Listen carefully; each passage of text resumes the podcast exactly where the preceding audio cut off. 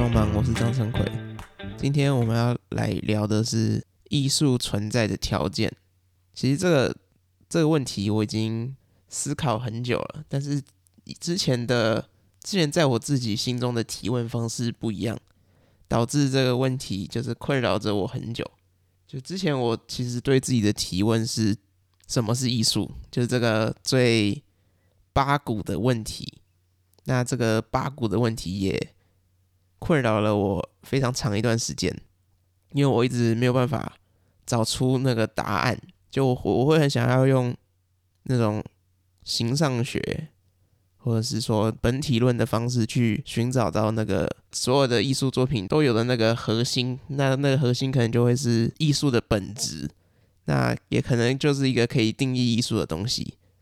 但思考了很久，然后发现好像还是没有办法找到一个同一性的本质去南瓜所有的艺术作品。这个也让我很困扰，可能是被那个古希腊哲学给洗脑了，就觉得一个东西一定要一定要思考到它的本质，不然你很难去读懂它。就像苏格拉底讲的。凡事要成为美的，就必须是理智的，然后为知识者才有德性。所以我之前就一直被这个概念给影响，导致我就是一直想不透的时候就会头很痛。到现在就是换了一个方式做提问之后，就有梳理出一些我目前的想法。那那个新的提问就是我开头讲的艺术存在的条件是什么？就是，既然我们可能没有办法就艺术的本体来做一个定义，那我们可能就可以去界定说，那要在怎么样的怎么样的条件之下，艺术它可能才会出现。当这个条件不在的时候，就没有艺术。那我们就可以去思考一下这个问题。那我先给一下我自己的解释好了，对于艺术的大概定义是什么？那艺术就简单来讲，它就是当你把一个东西放置在现实当中，那个东西感觉它并不符合现实，但是又好像可以接受它的存在，那个哪里不对劲的感觉，就成为了一个艺术存在的条件。我觉得，首先上面那一段论述，我们可能就要先思考一下，就是刚刚最后有说的，它的可以接受它的存在的那个。接受的客体是谁？通常用“接受”这个词，我们可能就会下意识的认为那个应该是一种被动性的。所以，艺术家作为一个主动创造者，应该那个接受的主体并不是艺术家，所以那个接受的主体就很自然的轮到观众身上。所以，我认为艺术它存在的条件其实是建立在观众之上，而不是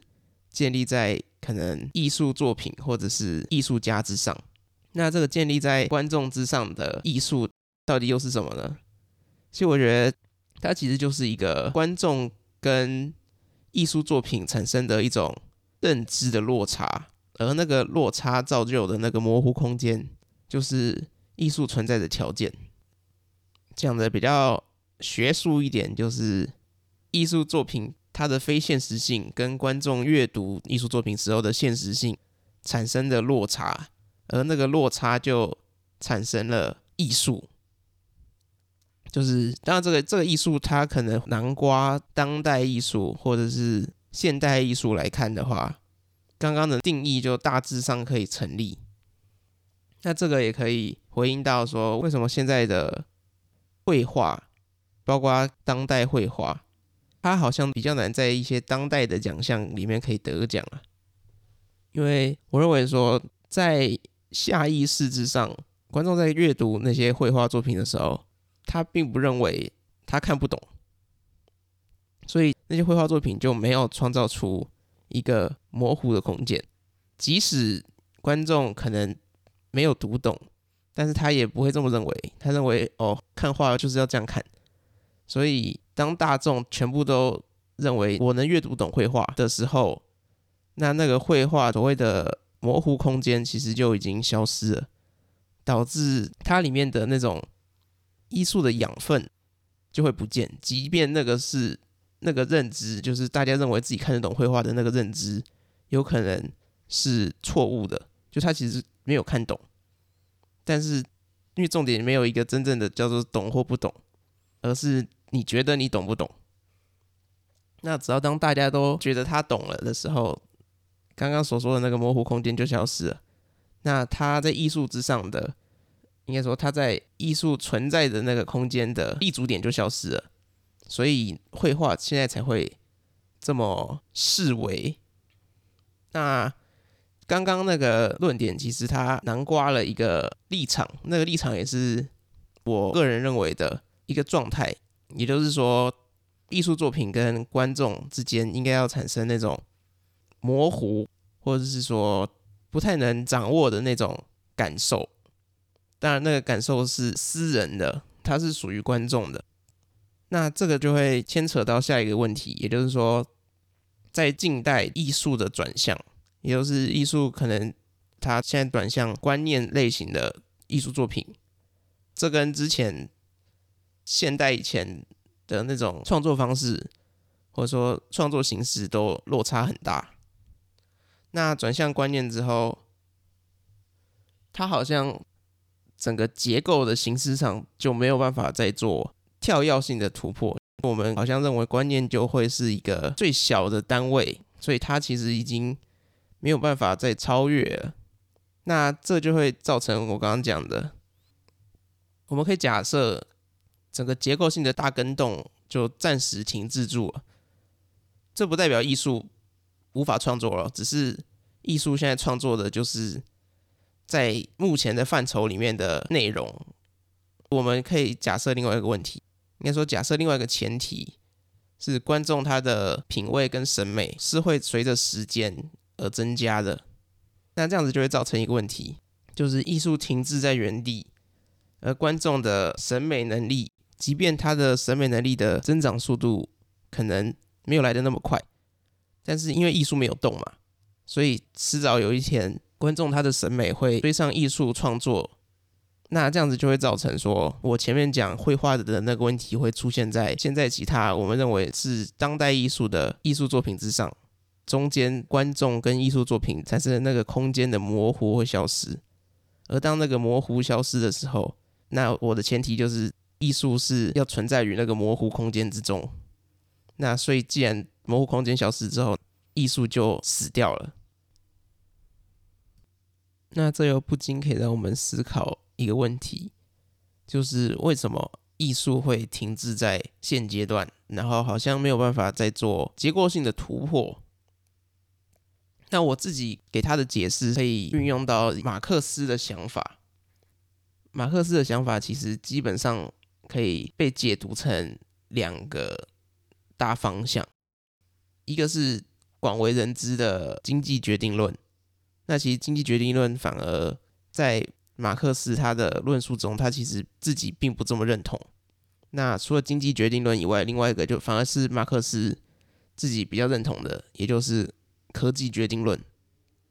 那我们在当代艺术可以发现，就是我们现在认为的那种进步，其实它是建立在某种科技决定论的范畴之下。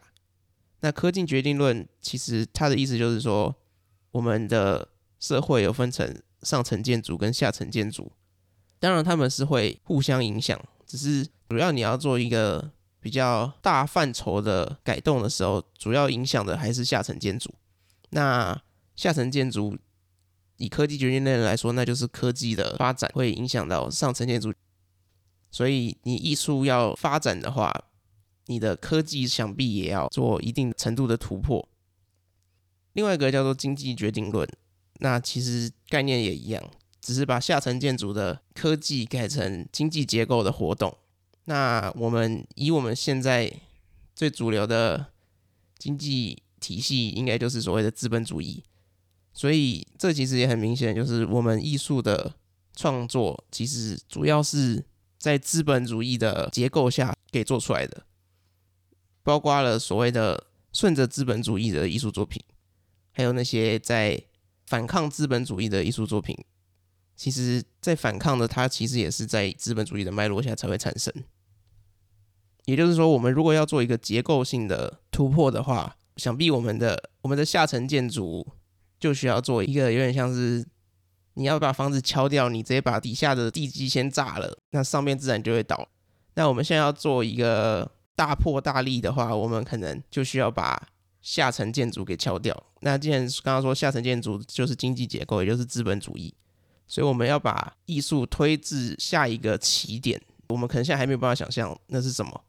但是它出现的那个起点的前提就是我们需要把资本主义给破坏掉。但是在马克思的书中，他其实有提到一个说法，也就是一个经济体系需要换至下一个全新的经济体系的前提是旧的经济体系它的生产力被全部用尽的时候，它才会换到下一个经济模式。但这个又可以提出一个问题，就是资本主义的生产力是会有被用完的一天吗？假设它的生产力是不会有被用完的一天，也就代表说它就不会有下一个经济结构，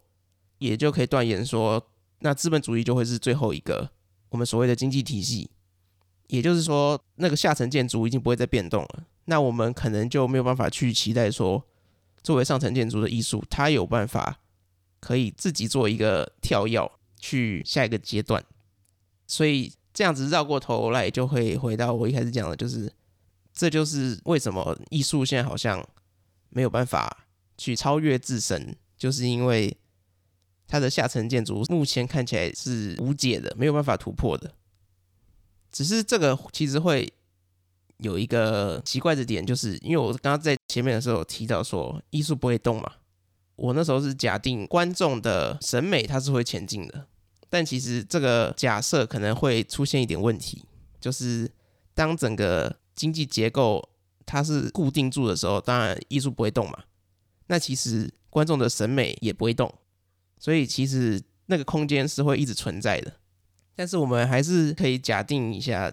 就是观众的审美他他他就是还是可以往前走。可能是透过某种教育，或是某种规划，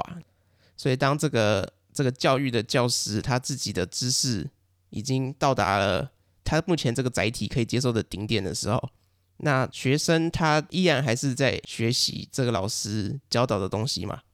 所以他迟早有一天，学生会跟老师知道的东西一模一样。那当学生跟老师知道的东西一模一样，他就不存在那个知识的空间，所以当那个。模糊空间消失的时候，那艺术可能就会没有空间可以生存。当然，它可能还是会继续的发展，只是在一个没有模糊空间的情况下发展出来的艺术，那应该算是什么东西？而这又可以连接到一个有趣的话题，那是我朋友之前传给我的，他也是转传另外一个艺文工作者他的想法，他文中说到。艺术家会需要很常去看展览吗？那他文中给的答案其实主要是否定性的，就他觉得艺术家可能不太需要去太频繁的去看别人的展览，或者说艺术家不需要很爱看展览。其实我应该说，我个人其实认同他的想法，就我也认同说艺术家不太需要去看别的艺术家的展览。那理由就跟我刚刚前面讲的一样，就是。所谓艺术存在的条件是那个模糊的感受，但是艺术家作为创作出艺术作品的那个人，他可以做出那个模糊的空间，但是对他来说，那个模糊空间是不存在的，因为对他来说，那都是精准，所以他自己其实是没有办法感受到艺术，艺术只建立在观众之上，那他作为创造者，他并非。一个观众，而他在应该说艺术家们，他们其实都是很精准的创造者，所以他们彼此之间可能都没有模糊的空间。当然，你要说艺术家之间可能有形式上的差异，或者是说程度上的差异，导致艺术家跟其他艺术家的作品之间会有那种模糊的空间，让他也可以成为一个一般的观众，那其实是有可能的。但是我们先假定那些创作者，他们有一个共同的本质，就是他们都是精确的去把艺术作品做出来。所以想当然，他们在看别人的作品的时候，他们就没有办法去体验到我们所谓的观众视角的那个模糊。所以，当然，他看作品跟观众看作品，其实得到的意义是完全不同的。所以，与其说艺术家要去爱看别人的作品，应该说，艺术家在他有自己的脉络之前，他在发育的时候，他当然一定要去多看别的人的作品，成为他的养分，然后也成为他独当一面的过程。但当他的当他自我的那个体系大致完成之后，他其实就不太需要去看别人的展览。但是我们还是可以看到很多艺术家会去看别的艺术家展览。其实我觉得理由应该是建立在某种权力结构的稳固。所以他们会去看别的艺术家的展览，最主要是去进行人情的交换，来稳固他在艺术圈里面的位置。当然，这听起来很势利，但是我个人认为的，艺术家跟艺术家之间都会有这个默契，就是他们都知道我们彼此其实不需要去看对方的作品，与其去看对方的作品，不如去体验生活周遭的事物，对我的创作来讲更有帮助。他们都有那个默契，所以当艺术家到别的艺术家的展场里面嘘寒问暖的时候，他们彼此还是会很开心。那既然讲到了艺术家，又讲到了观众，那还有另外一个角色，他存在可能更特别一点，也就是所谓的艺评家。我们这里就可以先思考一个问题，就我们刚刚大致把艺术家跟观众做一个二元的对立，就他们两个好像是一个是模糊的。一个是精准的，所以他们好像是不一样的存在。那这时候出现的这个艺评家，这个奇怪的角色，我们应该去怎么样把它放置在这个对立的结构之中呢？那我认为，艺评家他是作为一个最有知识的观众，或者是最多观看经验的观众。那其实这里就已经把我的前提讲完了，就是他是属于观众的。只是他跟观众又不太一样，但是他既然要属于观众，那他前提就是他一样会跟一般的观众体验到同样的东西，也就是艺术存在条件的那个模糊，其实艺评家他是体验得到的。那其实这个就会很多人会有问号，就是说艺评家是体验得到那个模糊空间的吗？艺评家不是最能看懂艺术作品在做什么的吗？但这个问题，就我可以用另外一个方式来解释我的想法。就是假设我们说观众他是没有办法看到那个艺术作品，假设艺术作品有全貌的话，那观众是没有办法看到那个全貌的。所以观众的视角，如果艺术家的视角，他在创作出那个艺术作品的时候，他是精准的，他是完整的，所以他是一个完整的一，那我们的观众可能就可以分为零点二、零点三、零点五、零点七等等，反正就是他跟艺术家的那个一中间。是有一个模糊的界限的，只那个界限每个人都不一样，但是不管差多少，都一定还是有，这就是观众。那我们可能会认为说，哦，那那艺评家应该就是零点九或者是一，就他看懂了艺术家想要做什么，或者是他几乎看懂了艺术家想要做什么。那其实，在我的想法里面，我不认为艺评家会是所谓的零点九或者一，我觉得艺评家他是一点五。或是一点三，也就是说，他超过了那个完满的一，他看到了更多的东西，即便那个东西艺术家可能自己并没有这么想，但是艺评家看到了。那你要说那样子的观看是精准的吗？他其实也不是精准，只是他跟观众的偏误是不同不同的方向。真正的唯一的精准就只有艺术家的一，其他的不管是多的还是少的。都是作为一个观众他会有的感受，然后艺评家就是作为那个过多的阅读的观众，所以他跟艺术家之间还是有一个很奇怪的空间，那个空间可能并不会是模糊，反而是艺术家常常会对于自己的作品产生一些动摇，就是当艺评家说他看到了一点五的时候，因为艺术家都是一嘛，他创作出来那个作品就是一，所以他反而会有一种很奇怪的感受，就是他跟所谓的不一定是艺评，但是就是所谓的学者，他中间是有一个奇怪的落差的。大家想说，为什么我的作品从你解释里面反而多了这么多东西，然后又好像是通的？这就是艺术家跟所谓的学者他们产生的奇怪关系。但是学者终究作为学者，他虽然看到了一点五、一点三，但是他还是没有办法去处理一，就是那个刚好的完满性。而那个刚好的完满性是只有艺术家可以拿捏得到。所以这就是为什么。艺评家好像很懂作品，但是他其实并没有办法，或是说他不一定可以成为艺术家的原因就在这里。那再回到就是我最前面讲的艺术的那个空间，我们需要让艺术持续存在，就需要保有那个模糊的空间嘛。那个空间该如何保持呢？就是假设跟我刚刚前面讲的一样，艺术停滞了，观众的品味它还在增长。会导致说那个存在的空间被压缩到压缩到接近为零的时候，那艺术可能就没有空间可以生存了。所以就是说，我们需要做的事情就是保有那个艺术的空间。那当然，保有那个艺术的空间，我们可以简单分为两个方向。第一个方向就是，当艺术持续前进的时候，它就可以接受观众的审美也持续前进。因为他们两个一起往前的时候，空间一样存在，所以我们现在可以做的第一件事情就是让艺术去突破。那突破什么，就可能要打一个问号。如果你是把下层建筑认为是所谓的经济结构的话，那我们可能要突破的就是资本主义。那我们可能可以看到现在很多的艺术作品，它可能也在努力去达到这件事情。当然，我们所说的我们所说的突破资本主义，跟反资本主义是不一样的。就是你在反资本主义的时候，你其实还是在它的结构底下，而且